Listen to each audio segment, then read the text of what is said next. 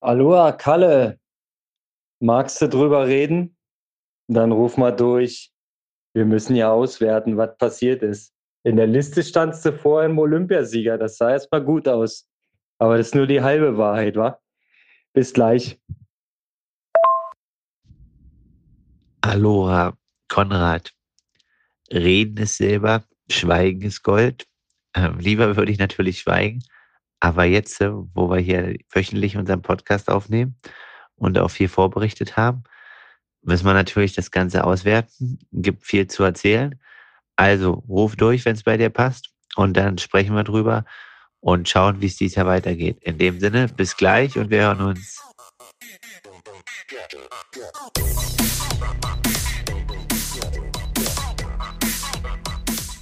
Aloha Konrad nach Berlin. Grüße aus dem fernen und weiten der USA. Wie geht's dir? Aloha Kalle.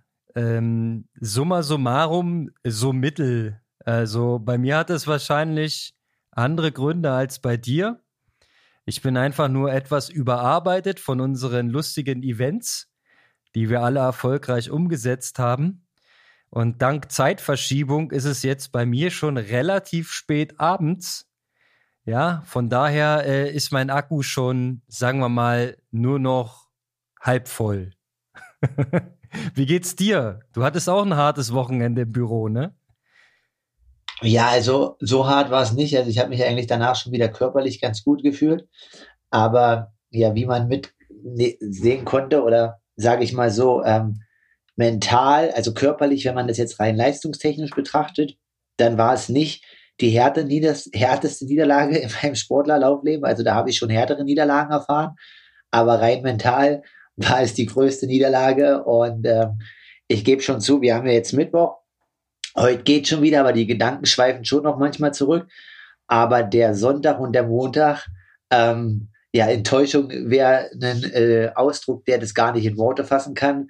Also hat mich schon ganz schön mitgenommen, aber gut, das ist die andere Seite des Sports und damit muss man auch lernen, umzugehen. Und wahrscheinlich sind solche Ereignisse dann auch immer quasi ein Punkt, ähm, wo man sehr, sehr viel überdenkt und ähm, sagt, okay, woran liegt's, was muss man anders machen und so weiter. Und dann, ja, wahrscheinlich nur durch solche Sachen, wenn es halt einem richtig, richtig hart trifft, emotional dann signifikante Veränderungen ins Auge fasst, ne?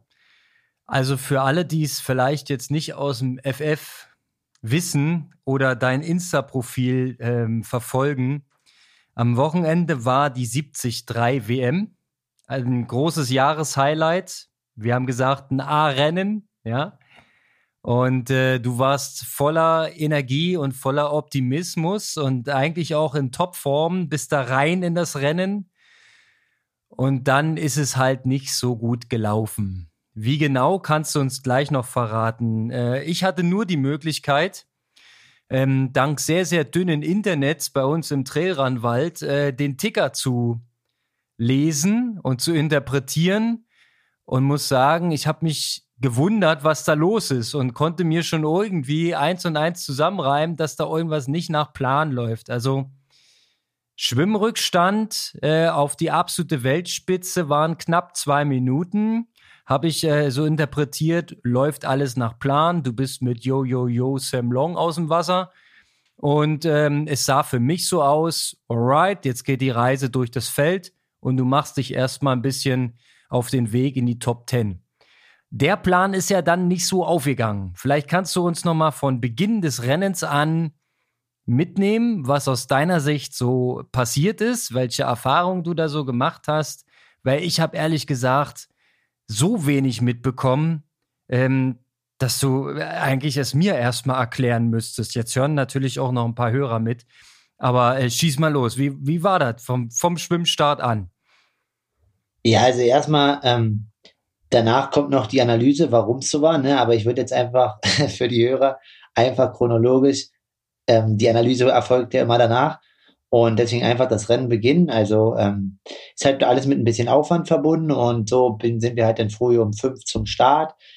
Da habe ich eigentlich, ja, wie immer, routiniert meine Erwärmung gemacht, bisschen einschwimmen und so weiter. Ähm, ja, und dann ist es natürlich schon ein cooles Gefühl, mit einem Christian Blumenfeld und einem Gustav Ihn und so weiter an der Startlinie zu stellen.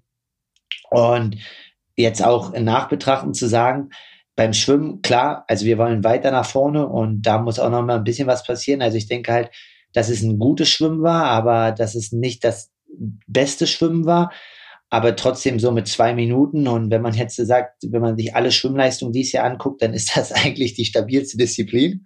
Äh, dass ich das mal sage, hätte ich eigentlich auch nicht gedacht. Ähm, genau, aber auf alle Fälle muss auch dort das Ziel sein, dann wenigstens in der Gruppe ähm, Tyler Butterfield, Gustav Iden zu sitzen ähm, mit einer Minute Rückstand, aber so wie du schon sagst, also man darf jetzt nicht vergessen, klar, in Frankfurt wurde auch schnell geschwommen, aber diesmal bei einer WM, da ist halt schon ein richtiges Interesse, ne? Also da ist halt ein Daniel Backegarten, Ben Kanut und die wissen halt, dass ein Sam Long und ein Gustav Iden von hinten kommen und deswegen wechseln sie sich dann vorne auch zu dritt, zu viert ab im Schwimmen und versuchen da auch im Schwimmen schon den Unterschied zu machen.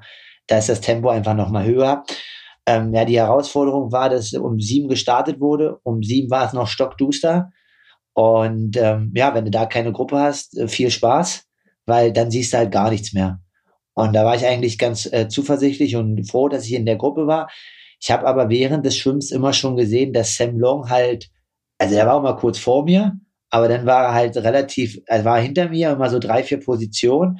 Und da hatte ich schon so ein Gefühl, ähm, und das ist vielleicht eine mentale Komponente, aber da hatte ich vielleicht unterbewusst schon gespürt, dass ich die Beine nicht so richtig hatte heute oder was auch immer. Da dachte ich schon, ah, so 20, 30 Sekunden Vorsprung auf ihn wären schon gut, damit die, damit die Party nicht gleich losgeht auf dem Fahrrad, ne? So. Ähm, aber eigentlich so jetzt meine Gedankenwelt zu verfolgen, auch von der Form und wie man sie halt in so ein Rennen geht. In Texas äh, wusste ich ja auch, da ist Sanders ja drei Sekunden vor mir aus dem Wasser und da war ja irgendwie die Gedankenwelt nicht, oh ja, wäre cool, wenn Sanders ein bisschen hinter mir wäre, dass die Party später losgeht. Da war einfach die Wiese, alles klar, dass mein Mann, heute geht's los. So, und ja, dann relativ schnellen Wechsel, da habe ich ihm, glaube ich, schon 10, 15 Sekunden gegeben. Ja, und dann ging's los. Und ähm, ich konnte auch 10, 15 Minuten mitfahren, aber ich habe einfach meine Beine, meine Wattwerte, die ich sonst im 70-3 trete, die hätten, denke ich, definitiv aufgereicht, ausgereicht, bei ihm mitzufahren. Ähm, ich hätte wahrscheinlich auch kein Tempo machen können, das muss man schon ehrlich sagen, aber zum Mitfahren. Aber ich war halt einfach, ja, ich war halt einfach im Bereich 310 bis 320 Watt und ich hätte halt 340 bis 350 treten können und das waren einfach 20 bis 25 Watt zu wenig. Anmerkung, ich habe schon natürlich ein bisschen was verfolgt, was so die Protagonisten von sich gegeben haben. Also erstmal spricht äh, Mr. Long von dem besten Schwimmen seiner Karriere. Er konnte zum ersten Mal nach seiner Aussage die Beckenleistungen aufs Freiwasser übertragen. Das relativiert vielleicht mal seine so eine relativ gute Leistung. Ja, also es ist, ist er ist ja sehr reflektiert gewesen. Und dann spruch er von ähm, die ersten 40 Minuten 380 Watt sei er gefahren. Ja. Ja, gut, also das kann schon stimmen. Minuten 380, ja, für alle draußen mal zur, äh, auf der Zunge zergehen lassen. Stellt euch doch mal bei Swift 380 Watt ein, vorher ordentlich erwärmen, sei gegönnt. Und dann versucht mal, wie lange man das halten kann. Das ist unglaublich hartes Radfahren. Also, dass der danach noch so stabil, aber wir wollen ja nicht vorgreifen. okay, also du bist erstmal mitgefahren. Der hatte offensichtlich einen recht guten Tag und du konntest so, sagst du gerade, eine Viertelstunde rum mitfahren. Was ist dann passiert? Ja, und dann ist er halt vorgefahren, was man aber jetzt noch mal kurz sagen muss, wir haben ja immer diesen Medientross-Effekt. Also der hat sein Rennen fair bestritten, das kann ich auch ganz ehrlich sagen. Ja, der ist dann halt durch alle Gruppen durchgecruised. Ähm, ja, und ich bin dann halt noch ähm, ein bisschen mit Verspätung allein in die zweite Gruppe und dachte halt immer, dass dadurch, dass das dann ja am Anfang nur so 10, 15 Sekunden waren, und dann aber schon ja so 15 Athletinnen insgesamt, dachte ich halt, dass der mal, dadurch, dass der dann vorbeikommt, dass die dann alle mitfahren und dann die Schlange lang wird und dadurch, dass ich quasi halt ein Stück 10, 15 Sekunden habe, dann springen aber 10 Athleten dazwischen, dass ich dann wieder in dem Mix bin, ne? So quasi. Also, verstehst du, so, also, was ich meine? Das war aber nicht der Fall. Da hat überhaupt keiner von den Jungs gezuckt und irgendwas gemacht. Ja, und dann war ich halt in der Gruppe so mit Tyler Butterfield, ähm, ja, und ähm, Ivan Jaric und so, zwei, drei andere ganz gute Profis, ähm, waren aber halt, ähm, ja, also nach vorne halt nicht mehr viel möglich und da war dann halt irgendwie die ganze Zeit, also es wollte halt keiner so richtig Tempo machen, ähm, auch, auch ich muss sagen, zu dem Zeitpunkt war ich halt eigentlich nicht mehr in der Lage, so richtig zu attackieren, wo ich eigentlich dann dachte, okay, hier in der Gruppe da rumzueiern. Äh, also ich wurde halt eigentlich eher zum passiven Radfahrer, wo ich sonst doch gern äh, quasi ein aktiver Radfahrer bin. Und das konnte ich einfach an dem Tag nicht abrufen dann. Ne? Ähm, ja, und dann ging es halt in den Snow Canyon. Keine Ahnung, ähm, ich komme zwar aus dem Flachland, aber Berge fahren kann ich ganz gut. Jedenfalls habe ich die Gruppe da dann, ja, hat sich die so ein bisschen gesprengt und ich konnte mit den ersten zwei, drei dort hochfahren. Ähm, und die Gruppe ist auseinandergefallen. Dort haben, kam uns dann ein äh, Christian Blumenfeld entgegen, der dort an dem Punkt sein historisches Triple warten beenden musste. Ähm, Defekt am ja. Vorderreifen, ja, er hat dort irgendwie dann am Ende, glaube ich, eine Viertelstunde eingebüßt, bis er dann ein Ersatzrad bekommen ja. hat. In der Ergebnisliste ist er genau einen Platz, glaube ich, hinter dir gelandet. Das sah erstmal kurz ja. gut aus, aber die Platzierungen hätten anders aussehen dürfen. Genau, ähm, näher und dann war es halt so, dann raus aus dem Snow Canyon, dann ähm, geht halt die Berg, geht, kommt halt so eine Bergabpassage von 14 Kilometern und so. Und da dachte ich halt, okay, jetzt noch mal ein bisschen Boden gut machen und die Gruppe hat sich gesprengt, also einfach noch mal gut draufdrücken bergab. Ähm, ja, und da ist dann ähm, quasi mir ein kleiner, was heißt ein Fehler? Also ich habe halt danach auch das Gespräch mit dem äh, amerikanischen Kampfrichter gesucht, weil in dem Rennen war es halt einfach so, dass mir diese Situation 20 Mal von anderen Athleten widerfahren ist, was auch überhaupt gar kein Vorwurf ist an andere, aber es ist halt einfach so dynamisch, dass wenn man irgendwie überholt und einschert, das nicht richtig abschätzen kann, ob es acht oder zehn Meter waren. Ähm, genau, und ich bin halt dann vor dem Mikanot eingeschert, was dann ein Blocking ist und das hätte ich auch mit 30 Sekunden komplett akzeptiert, weil das mein Fehler war. Aber ja, jedenfalls wurde ähnlich wie bei Joe Skipper damals in Texas aus dem Blocking, erst ein Blocking und danach äh, ein Windschatten fahren, wo ich halt sage, die Regel war halt, okay, Blocking, er sagt Blocking und zeigt mir halt die gelbe Karte. Ähm, nee, die rot, nee, nicht die gelbe, zeigt mir die blaue Karte. Danach habe ich mit ihm diskutiert. Und ja, und dann hat er halt gesagt, ich kann mit ihm gerne diskutieren am Wechselzelt. Aber ja, dann bin ich da halt dran und war in der Gruppe noch, ne, und dann halt, ich wusste ja, okay, das ist ja so und so nur jetzt hier Gruppe um Platz 15 bis Platz 25. Ähm, wenn ich jetzt richtig gut laufe, komme ich hier irgendwie noch äh, 14, 13. bis Platz 18 irgendwas. Aber wenn ich jetzt hier fünf Minuten stehe, ja, da brauche ich halt nicht mehr loslaufen. Dann habe ich halt mit ihm diskutiert, äh, dass ich halt die 30 Sekunden jetzt absitze und wir können ja danach nochmal sprechen. Dann hat er halt zu mir gesagt, ähm, ja, wenn ich jetzt nicht die fünf Minuten absitze, dann werde ich disqualifiziert. Das ist mein Choice, aber ich kann jetzt gerne stehen und dann können wir danach diskutieren. Ja, und dann bin ich halt einfach nach 30 Sekunden losgelaufen. Also das war halt einfach, ich konnte in dem Sinne halt das nicht mit mir vereinbaren. Ich glaube auch, ich wäre mental nach fünf Minuten nicht mehr losgelaufen. Also das konnte ich in dem Moment einfach nicht. Und ich denke auch nachhinein ist das die richtige Entscheidung, ob da jetzt ein Platz äh, 24 oder 25 in der Ergebnisliste steht oder halt nicht, ist mir eigentlich egal, weil ich das Rennen für mich zu Ende gemacht habe. Und ähm, dementsprechend war das auch im Nachhinein für mich die richtige Entscheidung. Aber klar, der Lauf ist dann, ja, ist ein emotionales Hoch und Runter und man hat dann halt eine gute Zeit, viel nachzudenken und ähm, ja, versucht sich so dann den Halbmarathon hier in St. George ähm, bei Sturm, Regen, Berg hoch und Berg runter zu vergnügen.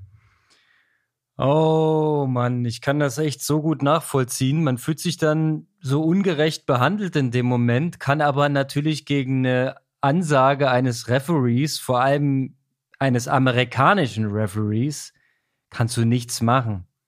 Wie, wie zum Geier ist der von Blocking auf Zeit, äh, auf Windschatten fahren? Also hast du da irgendeine Idee, wie das passiert sein kann? Haben die sich vielleicht, äh, haben die falsch kommuniziert oder? Ja, keine Ahnung. Also ich war halt auch, ich habe danach das Gespräch gesucht. Das wird mein erstes und mein letztes Gespräch gewesen sein äh, mit Schiedsrichter. Und ähm, ich, ich kenne halt eine Situation aus Schweden. Das war nicht bei mir, es war bei was anderen. Und der hat, hat jemand eine Zeitstrafe gekriegt, was halt auch vielleicht ein bisschen unberechtigt war. Und dann meinte er zu dem Kampfrichter nach 30 Kilometern, er fährt heute die letzten 60 von vorne. ihm ist alles egal, er will nur die fünf Minuten nicht haben. Und ich muss damals sagen, das war ein Kampfrichter mit echt Augenmaß, weil der gesagt, er überlegt sich, dass es zehn Minuten später wieder vorfahren und hat dem Athleten damals die Zeitstrafe rückgängig gemacht. Weil, ähm, ja, und ich bin halt auch zu ihm, habe halt gesagt, okay, man investiert hier als deutscher Profi, als europäischer Profi einen Haufen Aufwand, fährt hierher und so weiter. Aber die, die Quintessenz, weil ähm, das war das Gespräch, wir sollen immer das Gespräch mit den Kampfrichtern im Nachhinein sagen, ist halt, dass ich ein Gespräch geführt habe mit einem Kampfrichter, mit dem Chef, der aber gar nicht die Strafe vergeben hat. Und der hat zu mir gesagt am Ende, ähm, und das ist halt einfach für mich so, man ist, man darf nie mehr in die Situation kommen, eine Zeitstrafe zu bekommen. Selbst wenn ich jetzt mit dem äh, ausführenden Kampfrichter einen Konsens finden würde und er würde sagen, es war ein Fehler seinerseits, ne? würde die Entscheidung nicht mehr revidiert werden können, weil es eine Tatsachenentscheidung ist. Also im Moment, wenn du die Strafe hast, ist das Spiel ist vorbei, das Ding ist durch. Ciao. Ja. Alright, so jetzt ähm, gut, haben wir es verstanden. Das ist äh, also die ganze, der ganze Vorfall war am Ende des Radfahrens, deswegen äh, hast du das Penalty-Zelt in der Wechselzone im Prinzip aufsuchen müssen hast dann 30 Sekunden mit dir einen inneren äh, Zerreißkampf ausgeführt und dich dann für die Gerechtigkeit äh, entschieden und gesagt, mehr als Blocking war das hier nicht und bist los. So, aber dann rennt man natürlich jetzt nicht mehr um sein, in Anführungszeichen, Leben, sondern man macht so ein Mittelding oder was. Also, weil das ist voll zu rennen, wäre ja dann auch bescheuert, weil du weißt ja genau, dass du disqualifiziert wirst.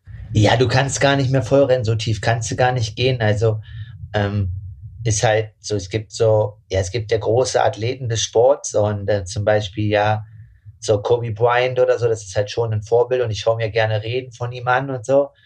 Und ähm, ja, dann führt man halt so Dialoge wie, warum macht man das? Okay, es geht eigentlich gar nicht um dich und äh, es geht einfach um die Liebe zum Sport, um äh, die Sache an sich und wenn man an dem Punkt irgendwie ist, dann, dann läuft man das Ding halt einfach auch irgendwie durch, so, ne? Also man läuft es dann und weiß halt, okay, man macht es halt jetzt für sich und nicht für die Außenwelt. Ähm, deswegen ist es jetzt im Endeffekt egal, aber natürlich, wie du sagst, ne? Du läufst da dann nicht mehr um dein Leben und schenkst dir halt voll ein ein, sondern machst es halt einfach irgendwie solide. Wenn dich dann mal jemand überholt, dann gehst du mal ein, zwei Kilometer mit, weil du denkst, oh, jetzt hast du mal wieder Bock zu racen. Und dann, ja, und dann kommst du halt irgendwie ins Ziel. Tristan Blumenfeld, der enttäuscht ist, und noch ein paar andere Jungs. Ähm, zum Beispiel auch ein George Goodwin ähm, als Daytona-Sieger, ja, der hier in 420 gefinisht hat. Also nochmal 20 Minuten hinter mir. Also war auch ein rahmenschwarzer Tag. Ähm, ja, und dann triffst du halt dort ähm, danach zehn glückliche Gesichter und 20 nicht so glückliche. So ist das halt. Ich meine, wenn da alle gewinnen könnten, ja. wäre es ja auch langweilig. Ne? Kann aber nee, nur nee, ihn gewinnen. Ist ja klar. Das ist, das ist richtig. Er hat's der gemacht. Gustav, der Gustav hat übrigens auch ein interessantes Statement rausgegeben. Er meinte, ich habe es jetzt nicht wortwörtlich im Zitat, aber so sinngemäß, in dem Moment, wo wo Blumfeld den Defekt hatte, wusste er, dass das Ding gewonnen hat. Ja, also definitiv ähm, mega. Harte Aussage. ja, die Norweger sind aber sehr selbstbewusst und ähm, aber die haben auch eine, eine also vorm, vorm Start halt so äh, Blumenfeld quasi Liegestütze gemacht. Ähm, so 20 Stück oder so. Und hat halt von 10, 15 Athleten äh, richtig Sprüche bekommen. Was das soll hier, ob er jetzt Sexübung macht, und so weiter. Und ähm, die haben ihn ja schon versucht, aus dem Konzept zu bringen. Und ich muss sagen, der hatte so eine innere Ruhe und so eine Ausstrahlung, es war ihm einfach egal. Er hat sein Ding gemacht und hat ihn halt null tangiert, was äh, Jojo Sam Long da sagt zu ihm. Ähm, ja, und das ist halt auf alle Fälle, was die Norweger haben und auch sehr, sehr gut können. Und das ähm, ist was, woran man auf alle Fälle arbeiten muss, weil die sind mega selbstbewusst und im Einklang mit sich und ihrer Leistung und ziehen einfach ihr Ding durch. Also vor sechs Jahren haben sie gesagt, sie wären Olympiasieger und dann machen sie es halt einfach, ne? Ja. Und wenn Mr. Gustav Iden äh, mitten im Rennen feststellt, der Einzige, der mir hier das Ding im Laufen streitig machen kann, der hat gerade einen Defekt und verliert eine Viertelstunde. Also was soll da noch kommen, ja?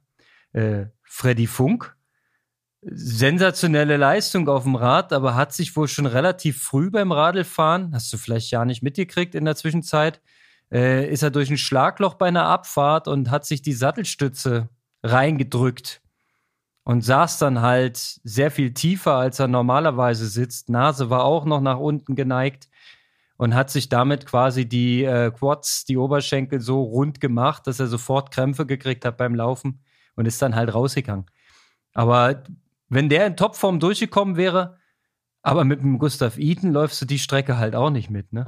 Ja, also, ähm, wie gesagt, also klar muss man das erstmal machen, aber also die Laufleistungen hier auf der Strecke waren schon ähm, sehr, sehr beachtlich und da äh, auch, ja, definitiv äh, musste man richtig, richtig fit sein, um hier in Richtung Top 3 oder äh, Top 5 zu kommen.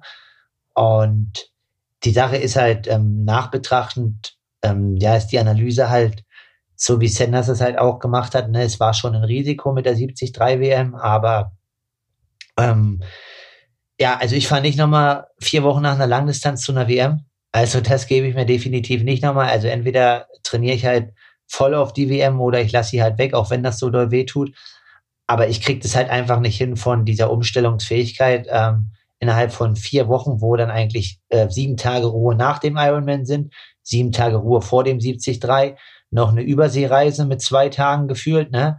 Am Ende bist du bei zwölf Tage Training mit ein bisschen Entlastung, sind neun Tage Training, um Speed zu aufzubauen. Ja, ist einfach, sage ich mal, meiner Meinung nach nahezu unmöglich, weil, so wie du sagst, die Dichte ist halt so krass mittlerweile, dass, ähm, ja, also dass man halt dort richtig tief gehen muss, um da ähm, ganz vorn dabei zu sein und auch von der Entwicklung her also ich bin jetzt natürlich unzufrieden mit dem Rennen ähm, und hätte wenn und aber. Aber wenn ich, denke ich, einen guten Tag ohne Zeitstrafe bekommen hätte, dann hätte ich vielleicht sechs, sieben Minuten schneller sein können, ne? Vielleicht auch acht, aber dann wären es ja trotzdem noch irgendwie 13 Minuten Rückstand gewesen. Und ähm, ja, definitiv reicht das noch nicht für Top Ten. Also da muss jetzt nochmal eine, eine Schippe draufgelegt werden, weil vorne geht richtig der Punk ab. Und die Jungs konzentrieren sich halt alle dann voll auf das 70-3-Ding, ja. Und das ist halt schon interessant, wie eng das vorne halt ist und wie die Dichte. Natürlich Gustav strahlt da raus, aber ab Platz zwei bis Platz acht ist es halt richtig eng und auch richtig schnell. Ja, das war auch alles sehr äh, spektakulär nachzulesen und ähm, die Laufzeiten auf diesem Mörderkurs äh, waren schwer beeindruckend. Also da so eine knappe 1,11, kurz unter 1,11, glaube ich. Ähm, tja, hätten wir so nicht erwartet. Ne? Wir haben ja den Kurs vor, vorher seziert in der letzten Woche mit diesen steilen Bergabstücken und den langen Ziehstücken bergauf. Und dass das jetzt nicht die allerschnellste aller Varianten ist, war ja allen klar. Und ich habe dann auch im Real Life noch Bilder gesehen, wie so manche Athletinnen und Athletinnen vor allem da den letzten Hügel runter sind. Also das war wirklich kurz vorm Stürzen. Also ziemlich heftig. Ähm, zwei Gedanken noch anschließend an das, was du gerade gesagt hast, mit diesem Mittelstrecke, Langstrecke, Mittelstrecke.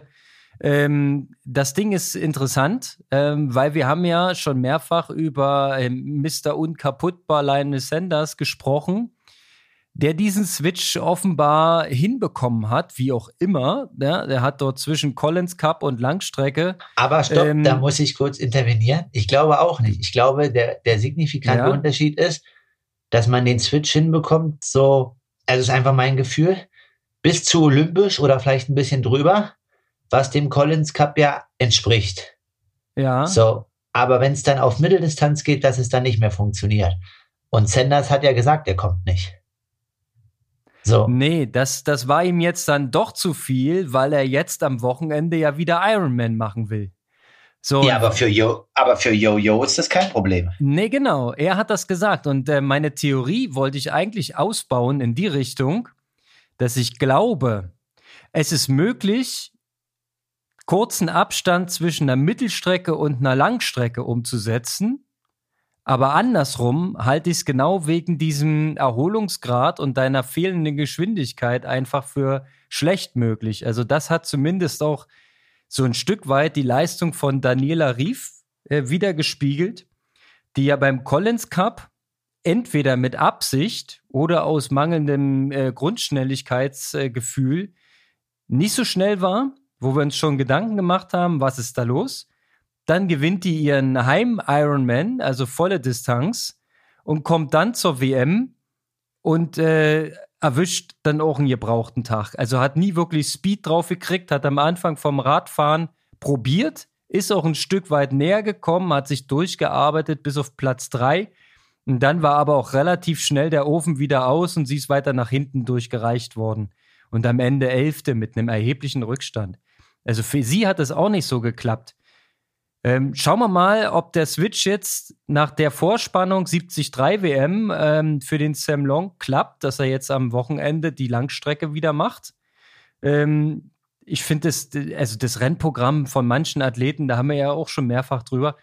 Es ist wirklich krank. Es ist beeindruckend. Also, wie, wie man das mental und auch körperlich irgendwie auf die Reihe kriegt. Also, kann ich mir überhaupt nicht vorstellen, ja. Also, ich fand ja schon jedes Wochenende eine Olympische, finde ich ja schon ein Killer. Aber wenn du dir so ein Programm dann aussuchst, Wahnsinn. Ähm, jetzt jetzt habe ich mich ähm, äh, an Sam Long ein bisschen verheddert. Was ich dich eigentlich noch fragen wollte, ich finde bloß jetzt keine gescheite Überleitung mehr. Hast du äh, zufälligerweise ein Stück weit was von dem Frauenrennen, insbesondere von Lucy Charles, mitbekommen? Ja, absolut dominant. Also ich habe mir das Ergebnis angeschaut. Ähm, ich hatte ja es gab ja Blitz und Donner hier auf der Strecke. Yes. Und dort waren, waren die Frauen gerade gut unterwegs, auch noch auf dem Rad teilweise und auch die Amateurathleten. Das war der Moment, wo ich mal einmal dachte, oh, jetzt lass das richtig runterkrachen. Eine halbe Stunde jetzt richtig Hagel, Donner und dann wird das Rennen abgesagt und morgen starten wir nochmal. Neue Chance. Äh, leider war es nicht so. Nee, absolut dominant. Also mit acht Minuten Vorsprung bei einer WM zu gewinnen, ist halt wirklich sensationell und ähm, ja, kann man nur sagen, mega krasse Leistung von ihr und ähm, auch verdient gewonnen. Wobei ich halt sagen muss, also so wie sie jetzt aussieht, ich habe sie jetzt ja dieses Jahr zweimal gesehen, also die hat schon richtig viel investiert. Also ich bin jetzt kein keiner, der das irgendwie jetzt genau ratifizieren kann, aber zu Miami und jetzt hat sie auf alle Fälle für diesen Kurs hier bestimmt nochmal fünf, sechs Kilo abgenommen. Das heißt nicht, dass ich jetzt alle Frauen hier motivieren will, abzunehmen im Podcast, und äh, sie hat das ja wahrscheinlich auch auf einer gesunden Art und Weise hinbekommen, sonst hätte sie nicht so performt. Aber das Rennen, auch wie sie es dann gesagt hat, hat ihr, glaube ich, richtig, richtig viel bedeutet und sie wollte unbedingt diesen Titel. Ja, definitiv. Ich fand besonders beeindruckend, also wir wissen ja, äh, Überschwimmerin ist allseits bekannt, dass sie ja auch ähm, im Becken versucht hat, sich für Olympia zu qualifizieren und so weiter. Also die ist eine bekannt super starke Schwimmerin, soweit klar. Stabil auf dem Rad, auch schon mehrfach bewiesen. Aber dass die auf dem Kurs eine 1,18 hinbügelt, äh, das hat mich, glaube ich, sehr beeindruckt. Also, dass sie dieses Laufen, diese Performance so weiterentwickelt hat über die letzten zwei Jahre, ist ja ein Indiz dafür, dass sie da wirklich ganz gezielt an dieser vermeintlichen Schwäche hart gearbeitet hat und dass sie da wirklich einen krassen Sprung gemacht hat, ne? Weil normalerweise lief sie dann immer in Führung liegend um ihr Leben und wurde dann meistens eingeholt und ist mit äh, stoischer Sicherheit auf Platz zwei ins Ziel gekommen. Die letzten Jahre. Die Zeiten sind vorbei, würde ich sagen. Ja, definitiv. Also gibt dir wahrscheinlich auch einen großen mentalen Boost und äh, da schauen wir mal, was als nächstes jetzt kommt, ähm, was sie geplant hat, aber mega starkes Rennen. Also Super League äh, bin ich jetzt nicht ganz so drin und äh, schaffe ich auch nicht alles zu verfolgen, weil ich mehr im Ironman-Business bin, aber ähm, wird ja auch immer interessanter und da ist sie dieses Wochenende am Start in Malibu, was jetzt irgendwie äh, Strand von äh, LA ist. Ja. Ja. Und da wird sie mal schauen, wie sie sich wieder auf der Kurzdistanz schlägt halt. Ja, das ist jetzt natürlich dann, äh, ist sie jetzt, würde ich sagen, nicht hundertprozentig frisch und nicht hundertprozentig erholt, aber die meisten Super League-Formate, ich weiß jetzt nicht, welches gerade wieder dran ist, ähm, die sind vermeintlich schwimmlastig. Man bekommt ja dann, wenn man als schnellster äh, Schwimmer, schnellste Schwimmerin ähm, aus dem Wasser kommt, kriegt man ja immer irgendwie diesen Shortcut-Bonus beim Laufen ähm, und hat da mit ein taktisches Instrument in der Hand. Kennst du das eigentlich, dass man da zehn Meter vor, ja, vor dem Wendekegel schon umdrehen darf und so? Das ist total geil. Also das macht es mega spannend. Und den Bonus holt sie sich ja, natürlich, definitiv. ja. Also mit der Schwimmleistung. Also ich sage jetzt natürlich, aber ich gehe eigentlich davon aus, dass sie sich das holt. Und äh, damit ist sie, glaube ich, nicht ganz chancenlos da in der Super League. Ja, also. Ja, definitiv, auf alle Fälle. Und ähm, mega Saison auch, die sie dieses Jahr dort hinlegt. Genau. Also eigentlich überall, wo sie am Start war, Ausrufezeichen hinterlassen. Das mit der Olympia-Quali hat jetzt nicht geklappt, aber das wäre auch, glaube ich, ganz schön ähm, krass viel zu erwarten gewesen, wenn sie da auf einmal in die Phalanx der britischen Olympionikinnen da auf der äh, Kurzdistanz einbricht. Ja gut, da hat sie aber die ja auch nicht so schlecht sind. Ja, da ne? hat sie halt auch echt, also ich sag mal, ähm, leider von Geburt an ein bisschen natürlich in vielen Sachen ein Vorteil, aber da ist es wahrscheinlich ein Nachteil, äh, weiblich Großbritannien äh, Kurzstrecke Triathlon geboren zu sein. In jedem anderen Euro ist ein, europäischen Land. ist ein Boomer-Jahrgang quasi, ne? Äh, ja, in jedem anderen europäischen Land hätte sie es vielleicht geschafft. ja, und in äh, Großbritannien wird sie da irgendwie nur fünftbeste. Aber ich würde auch sagen, es hätte ähm, für manch andere Nationen für Platz eins oder zwei gereicht. Aber so what, äh, grandiose Saison. Wenn wir jetzt hier gerade so mal ähm, durch grandiose Saison hoppen, ich weiß nicht, ob du es schon nachschauen konntest, aber es war auch ein Ironman in Klagenfurt und den hat unsere Laura Philipp wieder mal bestritten. Und äh, auch da beeindruckt ähm, mich die Laufzeit. Unglaublich, die ist am Ende die zweitschnellste oder drittschnellste, ich hab's nicht ganz im Kopf. Ähm, warte, ich guck's mal schnell nach, weil ich hab's hier irgendwo aufgeschrieben. Ich sag's dir. 2,44 oder was? Ja, die zweitbeste Laufzeit ist sie gelaufen. Bei den Männern. Ja gut, äh, Chevrolet ist 2,36 gelaufen. 2,35 hoch und sie läuft 2,44, 49. Ja, also Chapeau, ne? Also, naja, wir haben ja gesagt, ähm, also was heißt, wir haben gesagt, wir haben ja über die Laufleistung auch von Anna Haug gesprochen in Rot, wo wir gesagt haben, okay, das ist ein Tacken zu kurz, aber die hatte irgendwie eine 2,43, Laura jetzt eine 2,44. Ich würde mich freuen, die beiden mal fit im gleichen Rennen zu sehen, ne? Ja, definitiv. Also schauen wir mal, was dies Jahr noch kommt. Also ich weiß nicht, ob Laura jetzt noch eine Ironman machen wird, weil die hat ja dann quasi nächstes Jahr schon zwei. Also die hat ja die, die Quali zwei äh, Die ist qualifiziert für beide WMs 22, ja. Richtig, genau. Und äh, die, die Gerüchteküche brodelt, ne? Also WM Ja, ja. im Februar sieht. Es brodelt St. wie George. Sau. Es brodelt wie Sau. Ja. Nee, St. Jo- St. George steht ja im Gespräch und äh, ich denke, das wird auch mit ziemlicher Sicherheit so kommen. Aber für Anfang Ähm, Mai. Oder, Anfang oder Mai auch für erst? Februar. Nee, nee, Februar Ironman. Ja, ja, aber WM. die müssten ja, also du spielst an auf den Gedanken Verlegung von Hawaii woanders hin. Genau. Und da wird aber spekuliert, dass man eigentlich nur auf ein bestehendes Event aufsatteln kann mit den Nee. Profis, dass man nicht noch ein Neu-Event macht. Ja, aber das ist St. George ja egal. Also glaube ich nicht, weil die sind ja so Triathlon geil. Die bauen ja da sogar so eine Statue oder so ein, so ein Ding da mitten in mitten in ihrer Stadt. Und ähm, spektakulär ist der Kurs auf alle Fälle. Und ich denke schon, also die haben ja auch dieses Jahr die WM, die 73 WM dann äh, einfach auf ein neues Event gemacht. Also die hatten ja den 73 Anfang des Jahres und haben ja dann quasi schon frühzeitig, Mhm. aber haben ja nicht ihren eigenen 73 gecancelt, den haben sie ja trotzdem durchgeführt.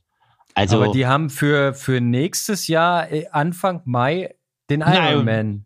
Genau, Ja. also es wären dann wahrscheinlich zwei volle, also, also ist meine Theorie, ob die stimmt, weiß ich nicht, wenn es St. George ist. Die WM Ja. im Februar, dann der volle Ironman am 22. Mai und dann die 73 WM am 22. Oktober. Nach Hawaii. Nachher war ja richtig gut von der Planung. Genau. Ja, klar. alle, für all diejenigen, äh, wo Hawaii nicht gut läuft, ne, die können dann da aussteigen und sich dann zwei Wochen später nochmal die 73 einpfeifen. Ja, Mai. Also, ja, man hört da so einiges Leuten, ähm, dass der Februar auf Hawaii undurchführbar ist. Ja, also ich kann da auch nochmal hier den Trimark-Podcast empfehlen. Die haben das auch nochmal schön seziert. Vor allem liegt es daran, du kriegst die, die Age-Gruppe da gar nicht unter. Im, da ist schon alles ausgebucht im Februar. Äh, durch, durch Spring Das ist- Break halt quasi. Oder durch, durch, äh, Naja, und ja, die haben ja auch ähm, jetzt quasi für Amerikaner wieder geöffnet und jetzt öffnet ja Amerika auch wieder für die Europäer. ja. Wurde ja jetzt gerade bekannt gegeben. Ähm, und traditionell ist da wohl im Februar Highlight-Saison Tourismus. Da ist alles vorweg schon ausgebucht. Das ist so, wie wenn du in, im Sommer an der Ostsee Urlaub machen willst. Kannst du auch nicht drei Wochen vorher ein, Hotel buchen. Kannst vergessen. Ja. Musste zwei Jahre vorher machen. Ja, gut. Ja? Das, das, das wissen, Musste ein bisschen mitdenken. das wissen nur die Familienväter, die sich an die Schulferien halten müssen. Äh, das kenne ich gar nicht, sowas. ja, gut, also ich, mir reicht ein Zelt und ein Campingplatz, den kriege ich immer. Okay. Oder eine Düne. Eine Düne, eine gute ja, Düne. Also eine gute Düne. Das reicht mir in dem Fall. Aber es ist ähm, eine Menge Spannung in der ganzen äh, Kiste drinne. Also die Fachwelt ist sich mehr oder weniger einig, dass wir am 5. Februar kein Ironman WM-Rennen auf Hawaii sehen werden. Wo auch immer wir eins sehen werden, Andrew Messick hat durchblicken lassen, äh, to take it out of Kona is possible. Ja, muss er machen, weil äh, Ironman steht ja so unter Zugzwang. Die können das nicht nochmal Ja. ausfallen lassen und das haben sie mittlerweile, denke ich, auch geblickt. Und deswegen wird es auch, denke ich, woanders stattfinden. Die Frage ist, für einmal oder dann als Dauerlösung rausgenommen? Ich glaube nicht als Dauerlösung, weil das ist das, was du ja neulich auch gesagt hattest, was wir besprochen haben. Ja, Ähm, das funktioniert vielleicht ein, zwei Mal, aber wenn es für immer weg ist von Hawaii, stirbt der Mythos. so sieht's mal aus, bin ich auch der Meinung. Und ich bin nach wie vor der festen Überzeugung, ein Age-Grubber, der sich für die Ironman-WM qualifiziert, der bucht am Ende das Rennen auf Hawaii und nicht in St. George. Ja, klar. Und auch nicht in Frankfurt oder in Taiwan. Nee, da, sondern er will Hawaii, ja. Und das ist der Mythos, den du meinst. Und das ist auch für viele der magische Grund, warum man den ganzen Scheiß da mitmacht, ja. Also, genau, das zeitliche und auch das wirtschaftliche Investment tätigt, weil das, so wie du sagst, das macht man nicht. genau. Das sind alles coole Rennen und die will man auch machen, aber die macht man als Amateur wahrscheinlich nicht so aufopferungsvoll, weil man in Frankfurt starten will, in Klagenfurt oder was auch immer.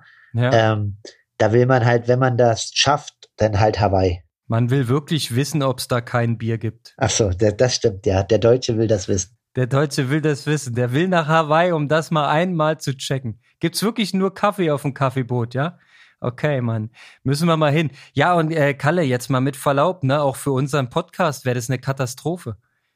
Weil äh, Aloha Kalle ist der Weg des Markus Herbst nach Hawaii Ja, das, und nicht nach St. George. I- Verstehst du, was ich meine? ja, und jetzt, wo die Hörerzahlen steigen und äh, wir weiterempfohlen werden, das wäre, ja, keine Ahnung, das wäre quasi, wie nennt man das? Ähm, unsere Corporate Identity würde komplett verloren gehen. Absolut. Weißt du, dass ich letzten Mittwoch in Braunschweig ähm, für ein Selfie bereitstehen durfte? Weil uns ein Hörer angesprochen hat, der wollte Herrn Ries und mich auf dem Bild haben. Jetzt hat er sein Selfie mit uns versaut, aber so what? Warum? Vielen Dank nochmal für diese Erfahrung. Ich fand das äh, sehr, sehr lustig und habe mich gefreut. Ich stand da auf, der Bühne und habe Startschüsse gegeben und auf einmal hieß es, komm mal kurz runter. Ja, geil. Ich sag, was denn? Was denn los? Was denn los? Hier, äh, Aloha, weißt du? Und, ich habe mir leider nicht den Namen gemerkt. Äh, sorry, Mann, ich bin den Namen merken total schlecht. Ähm, du kannst uns ja noch mal kommentieren unter die Folge oder so. Ähm, ich fand's großartig und ja, es war schön. Also so langsam wird's, ne? Also Ja, auf alle Fälle. Braun, Braunschweig, Kalinchen, Leipzig, also man kommt ja so langsam rum, ne? Genau. Wer weiß, wo wir noch hinkommen. Das stimmt. Wir müssten dann vielleicht mal unsere Sprache wechseln, aber wir bleiben erstmal bei Deutsch, denke ich. Ja, wir können auch mal eine Folge auf Sächsisch machen. ja, gut, das können wir mal versuchen, ja. Ich habe ja ein zehnjähriges Praktikum mal in Sachsen gemacht, in der, in der Stadt äh, Chemnitz oder ähm, zu Ostdeutsch in Golmorgsstadt. Ja. Also ich könnte. Na, ich, ich mach dann, Aber Ich- heben wir uns noch ein bisschen auf. ich, ja, heben wir uns noch ein bisschen auf. Bisschen was müssen wir ja noch äh, für nächstes Jahr haben, auf alle Fälle. Du machst den Berliner, ich den Sachsen. Genau, so wäre der Plan, ja. Das, als Sächsisch kann ich nicht so gut, deswegen. Nee, du als Altmarker bist da nicht so talentiert, merke ich schon. Du bist eher so der Hochdeutsche. ja, genau. Ich habe so den guten hannoveranischen Einfluss. Alright. Kalle, ich muss fragen, ähm, wie sieht jetzt die, äh, wie sieht deine psychische Verfassung heute aus? Also wir sind jetzt am Mittwochabend. Oh Gott, ich musste gerade überlegen, welchen Wochentag wir haben. Ich bin ein bisschen durch gerade. Wir sind an einem Mittwochabend. Äh, das Rennen müsste jetzt eigentlich verdaut sein. Ähm, ich wage mal eine These. Wenn du die Birne im Griff hast, ist es im Nachhinein ja doch eher eine Chance für die weiteren Rennen, die du noch auf dem Menü hast, weil, jetzt die These, Äh, du bist nicht all out gegangen. Du bist nicht so tief gegangen, wie du hättest gehen können. Von daher ist noch was drin im Tank. Ja, aber äh, der Weg ist Aloha und jetzt, äh, also ist es so, die weiteren Rennen auf dem Menü, die standen ja nur optional aus. Meine Saison ist definitiv noch nicht vorbei. Also so gehe ich nicht aus 2021 heraus. Und ähm, es ist aber so, man kann, also die Frage ist jetzt, was aktuell bringt mir noch einen 70-3?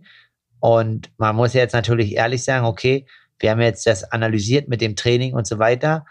Jetzt kann man ja in den Wochen hier auch nicht mehr mega in den zwei Wochen schleifen und sagen, jetzt mache ich nochmal richtig Form und hol noch was. Natürlich ist das alles keine WM-Besetzung und man kann dann in Richtung Top 4, 5, vielleicht auch mal in Glück Top 3 strahlen bei einem 70-3. Aber am Ende ist die Frage, ähm, was ist denn das Ziel überhaupt? So, und so ist jetzt äh, äh, der Entschluss gefallen, dass ich äh, schon vor der Veröffentlichung dieses Podcastes nach Deutschland zurückkomme und äh, wenn, also es gibt halt jetzt noch Rennen im, Oktober, im November und im Dezember. Ähm, also es gibt, wo ich halt am, das ist halt Plan Nummer A und den möchte ich eigentlich auch zu 100 Prozent umsetzen, ist ein Ironman noch zu machen. Und da haben wir jetzt noch am 30. Oktober Ironman Kalifornien, der ist aber ein bisschen zu früh. Und am 21. November ist Ironman Südafrika. Und eine Woche, zwei, eine Woche später, am 7. Dezember, wäre noch ein 73 in den Wels oder vielleicht noch Bahrain, wenn er veröffentlicht wird, aber das ist noch nicht. Dementsprechend ähm, mache ich jetzt gerade drei, vier Tage hier ein bisschen entspannt ähm, und werde dann versuchen, ähm, ja, jetzt acht Wochen Aufbau zu machen, damit ich einfach nächstes Jahr nicht wieder diese Probleme bekomme ähm, oder also sage ich mal so, ich möchte halt nächstes Jahr nicht einfach wieder wie jetzt dieses Jahr mit Frankfurt und äh, Tulsa zwei Ironman halt in so kurzer Zeit in Anführungsstrichen machen, um eine Hawaii-Quali nachzurennen. Also deswegen gibt's halt dann dieses Jahr noch eine Chance in Südafrika, wo man sagen muss, ähm, wenn die WM am 5. Februar stattfindet, werden schon ein, zwei Jungs kommen, aber die anderen 40 konzentrieren sich halt auch schon auf Februar für ihre WM. Ähm, und Südafrika liegt mir. Das ist Plan Nummer A. Wenn ich jetzt aber merke, dass ich ein, zwei Wochen länger bleibe, äh, brauche, um die Form zu machen, dann mache ich halt noch einen 70-3 aber ich brauche jetzt einfach nochmal eine Trainingsphase, wo ich ein bisschen Geschwindigkeit aufbaue, weil, so wie ich das gesagt habe, also die, diese zehn Tage nach Frankfurt, also man kann ja einfach jetzt mal, wenn man das große Gesamtbild sieht, zehn Tage vor Frankfurt entlastet, sieben Tage danach, danach zehn Tage gut trainiert oder zwölf, jetzt wieder sieben Tage entlastet, St. George, jetzt nach St. George wieder drei, jetzt sind wir bei fünf Wochen, ne? Und haben eigentlich nur so zehn, elf Tage, zwölf Tage gut trainiert. Und deswegen ist ähm, ja mein Herz in Südafrika und ja, man muss auch mal seine Chancen nutzen. Also du willst jetzt vom Halbtagsjob wieder auf Vollzeit wechseln? ja, genau. Und mal äh, zwei Monate durchziehen und mal richtig arbeiten, finde ich gut. Ähm, komischerweise hat der Trimark-Podcast dich vorhin thematisiert, als ich dich gehört habe, als ich den gehört habe. Und da wurde sinngemäß äh, gemeint, ja, der Markus Herbst, der ist ja nun auch schon 33, obwohl das ja auf der Langstrecke nicht viel heißt. Aber es scheint so, als wäre er mit seiner 70-3-Karriere jetzt langsam gen Ende und konzentriert sich nun vollends auf die Langdistanz. Kann man das so stehen lassen? Haben Sie da richtig spekuliert? Nee, das auf alle Fälle nicht. Nö. Äh, Niemals. Äh, äh, wie, äh, wie, war das Thema oder wie kam es da drauf? Da bin ich natürlich mal neugierig. Na, es wurden so die Leistungen der Deutschen ausgewertet ähm, und du kamst halt auch mit dran. Es war ein bisschen unklar, was dir genau widerfahren ist. Am Ende hieß es DSQ wegen nicht lange genug im Penalty-Tent. Ja.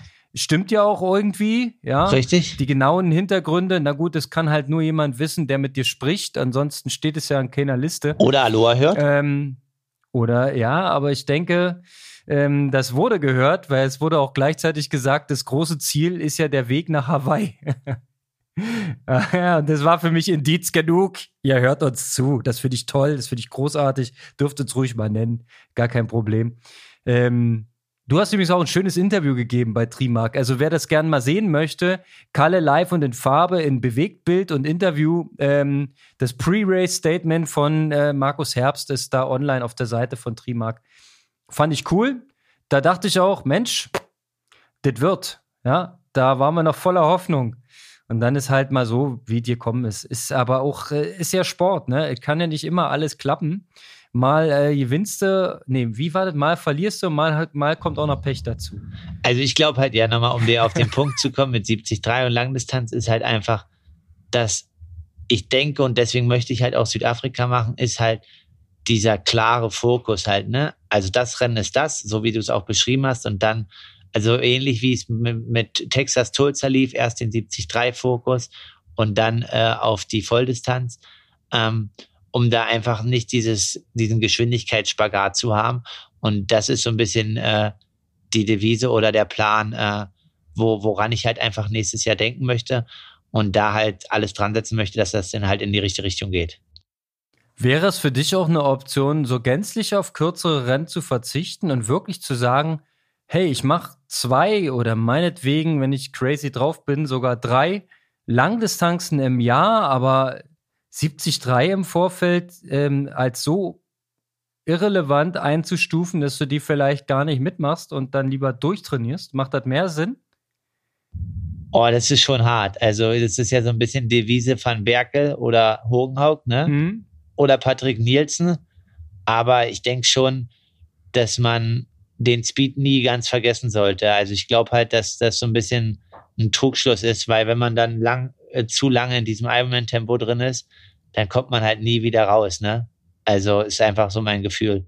Also ich würde ja, halt zum Beispiel. Im Training darfst du ja Speedwork machen, ja, aber es geht ja nun um die Frage, weil du hast jetzt mehrfach dieses Problem beschrieben, dass du quasi durchs Tapern und durchs Erholen so viele Trainingstage einbüßt im Prinzip, dass sich so ein 70-3 ja mehr kostet als nur der reine Wettkampf. Ne? Genau. Das war jetzt der Gedanke dahinter. Ja, und deswegen halt eine frühe Quali und halt zwei Chancen. Ähm, und also dann natürlich, wenn man dann noch eine dritte braucht in dem Jahr, dann ist es halt so, dass man das mit den 70-3 nicht mehr macht. Aber dass man halt dann nicht die ganzen Chancen halt nutzt in dem Sinne halt, ne? Also oder versucht, da immer, also so eine klare Differenzierung halt, ne?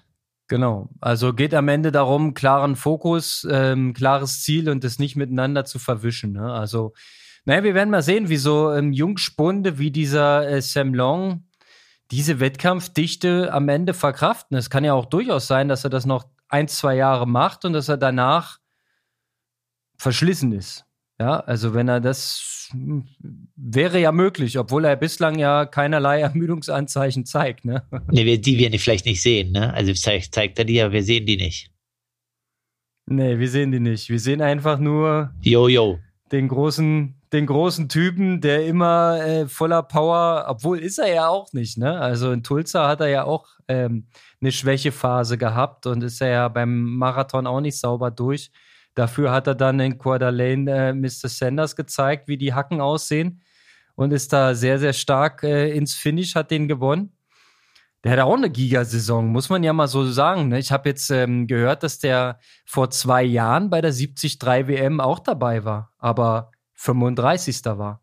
In Nizza jetzt oder ist er in Nizza oder in äh Nizza, ja. Vor zwei Jahren wurde gesagt. Bei der letzten 73 WM war er 35. Ja, dann, äh, das ist ja wohl mal gutes Oben für mich. Ja, eben. Also, das kann, ne? Zieht dann halt durch. Ich weiß jetzt nicht genau aus dem Kopf, wie alt der junge Mann ist, aber der ist auf jeden Fall noch nicht so, nicht so alt, oder? Also, weißt du es? Nee, weiß ich nicht. Auf alle Fälle, nee. Ich weiß es auch nicht, aber er, er wirkt so, als ob er gerade mal so Mitte 20 ist. Aber nochmal, noch kurz das, das Internet. Das Altersding, Tyler Butterfield 39, Platz 15. Also er ist wieder in dem Mix. Ja, ja, ja, ja. 25 ist der. Ja, krass. Der Sam Long.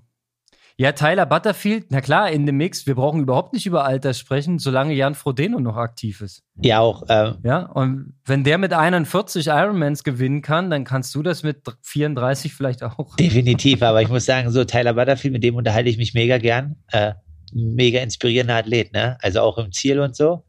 Äh, ja, glaub, hast du schon mal erzählt hier nach, nach dem Challenge Miami, ne? Genau. Hattest du auch ja. mit Tyler schon und, äh, eine Grillwurst. Eine Grillwurst, ja, aber der meint halt so, ja, es ging halt auch wieder so, ähm, ich glaube, es ist halt ein mega Familienmensch und der empfängt dann halt im Kind, im Ziel seine drei Kinder und ist halt eigentlich, ihm ist das Ergebnis fast nicht so wichtig wie seine drei Kinder dann, ne? Also richtig cool. Das ist vollkommen normal. Wenn du drei Kinder hättest, wäre das bei dir ganz genauso. Ja. Da verschiebt sich dann halt schon der Fokus, aber nichtsdestotrotz wird der Junge auch äh, hart arbeiten für die Leistung, die er da auf dem Asphalt brennt, weil Ja. 15. Platz ist ja auch nicht so verkehrt. Ja, definitiv. Also hat schon gut abgeliefert und ja, und ist halt auch wieder fit, ne? Ist halt in dem Mix. Absolut. Also sind viele Leute fit, aber man muss schon zugeben, ähm, abgesehen von den ersten drei, vielleicht ersten vier Plätzen, ist dann am Ende doch keiner so hundertprozentig zufrieden mit seiner Leistung, weil klar ist, wer eine 73 WM antritt, der möchte irgendwie so eine Plakette haben und auf, auf dem Treppchen stehen. Das ist das Endziel für euch Profis. Ja, ihr macht es ja nicht just for fun, sondern schon, um da irgendwo abzuräumen. Und ja, Mai, äh, kommt Zeit, kommt Rennen. Ja, und ich finde es jetzt auch sehr schön, äh, dass wir jetzt mal wieder mit dir zusammen in so eine Phase des, des Trainings dann gehen. Ähm, wenn ich da nochmal hinfragen darf oder wer es mich interessiert, würdest du die acht Wochen zu Hause vorbereiten oder geht's noch mal irgendwo oft, keine Ahnung, auf die Kanaren oder irgendwo, wo man gut trainieren kann und noch mal ein paar Kilometer reinschweißen kann? Ja, ich hoffe, dass der Oktober halt stabil ist. Also ich würde halt schon auch jetzt gern mal vier oder fünf Wochen zu Hause sein. Also einfach auch mal au- um nicht Reisestress und ähm, aber ich überlege halt dann vielleicht grob am 1. November äh, schon nach Südafrika zu fliegen, dann die letzten 14 Tage dort zu machen und die letzte Taperwoche halt dort, weil ja, dass der Lebensunterhalt, also 14 Tage Südafrika, der Flug ist ja so und so da, ne? Und die 14 Tage vorher dort sind halt ja im Endeffekt sehr, sehr, sehr günstig. Und wenn der November halt richtig eklig wird, äh, ist auf alle Fälle das ein bisschen besser dort zu trainieren. Und das ist so ein bisschen die einzige Sache, die ich gerade ins Auge fasse, weil ja, weil wenn du jetzt sagst zu Kanaren oder Mallorca, dann müsste ich ja quasi am 14., 15. Oktober schon wieder los. Komme ich am 4., 5. November wieder und mache dann wieder los. Ähm, ja, nee, also muss jetzt nicht unbedingt sein. Ich hoffe, dass halt das Wetter stabil ist und ein bisschen liebäuglich auch vielleicht mal mich regional beim Leipziger Halbmarathon an die Startlinie zu stellen. Oh, ganz ehrlich, ich bin da auch nicht ganz abgeneigt. Der liegt auf dem 31. Oktober. Ähm, sieht erstmal so aus, als ob das stattfinden kann, dieses Event. Ähm, da gilt dann wahrscheinlich diese 3G-Regel, die haben wir bei unserem Trailrun jetzt auch umgesetzt. Kennt inzwischen ja jeder und funktioniert total easy. Also da kann sich jeder äh, kümmern und dann äh, darf man da mitmachen. Fände ich geil. Also ja, das wäre doch mal ein schönes Etappenziel. Und so eine Heimvorbereitung, Kalle, muss ich auch mal sagen, die hat vielleicht auch noch mal so ein bisschen was Reinigendes für die Birne, weil ich sehe dich da viel auf dem Indoor-Bike, ich sehe dich auf Swift. Vielleicht machen wir auch mal einen Social Ride zusammen. Ja. Ja, dass wir uns mal verabreden in Watopia oder sonst da wo. Auf dem Fodissimo, Ähm, und das wird Fodissimo Friday halt. Fodissimo Friday können wir auch machen oder oder ähm, irgendwelche anderen Group Rides von Pro Bike Academy oder sonst was. Ich kann dich da mal ein bisschen mitnehmen in die Welt des Swiftens. Ähm, und da kann man sich, bin ich der Meinung, wirklich maximal effektiv und sehr, sehr gut auch auf eine Langstrecke vorbereiten. Ich glaube, das funktioniert und hat Potenzial, wenn es dann wirklich draußen mal ähm, richtig mieses Wetter ist ähm, und man gesund und stabil bleiben möchte und trotzdem effektiv trainieren will. Zugriff auf Laufbänder hast du ja auch. Ich meine, du könntest ja wirklich dann mal so eine Sanders-Vorbereitung machen. Der hat damit ja angefangen vor einigen Jahren und hat das so ein bisschen salonfähig gemacht, dieses ganze Indoor. Ja, Wäre auf, doch was. auf alle Fälle. Also, ich, wie gesagt, also ich möchte jetzt im Oktober nicht irgendwie wegfliegen. Ähm, und deswegen, ähm, ja, denke ich auf alle Fälle, dass es in die Richtung geht. Und wie gesagt, dann halt einfach ein Stück vorher nach Südafrika. Das ist ja so ein bisschen der Plan. Aber ja, jetzt erstmal zurückkommen. Und na, muss natürlich auch gucken, ne? Also es muss dann auch jetzt alles gut laufen. Und ähm, wenn ich aber jetzt merke, dass ich noch ein, zwei Wochen länger brauche, dann mache ich halt noch ein 70-3. Also ist ja auch, muss, man muss ja als Profi dann auch vielleicht immer das Ranking so ein bisschen im Auge behalten. Und ich brauche auf alle Fälle noch ein gutes Rennen dieses Jahr. Ja, So, also das ist schon auch wichtig. Da musst du Mr. Radde mal anrufen, wie dann so die Punkteverteilungen aussehen, wo du dann mal einen guten Schnitt machen kannst. Aber ja, ist klar. Ich meine, du musst natürlich da in, in vielerlei ähm, Listen stehen und dich mal so registrieren. Ich habe jetzt gehört von, von Laura Philipp, dass die quasi bis Jahresende auf allen Ironman-Startlisten steht aktuell.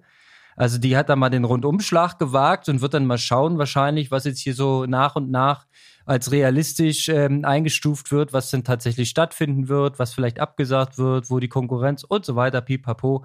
Die wird sich noch ein paar Siege holen dieses Jahr, weil die ist, schein die ist ja auch mega gut in Form.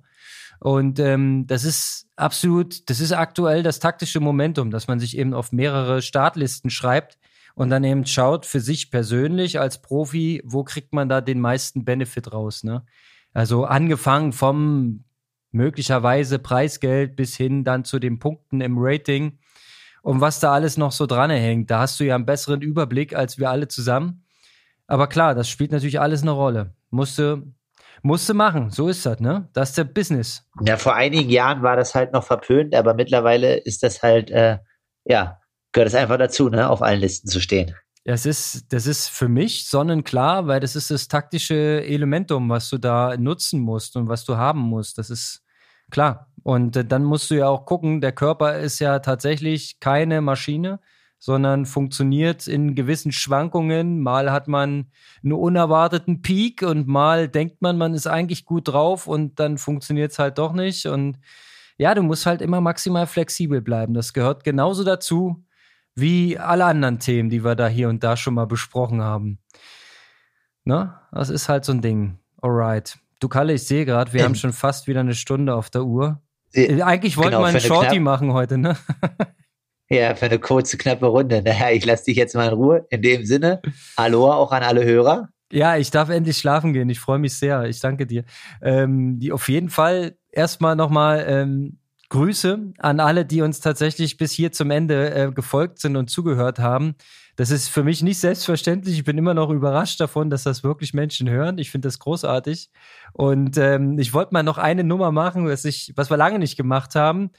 Ähm, bitte seid doch mal so nett und kommentiert irgendwas und äh, liked mal irgendwas von entweder auf Spotify oder Instagram oder sonst was oder gern auch empfehlt uns doch mal ähm, in euren Triathlon-Kreisen oder auf irgendwelchen Plattformen, ähm, wenn euch das gut gefällt und ihr uns ein bisschen unterstützen wollt.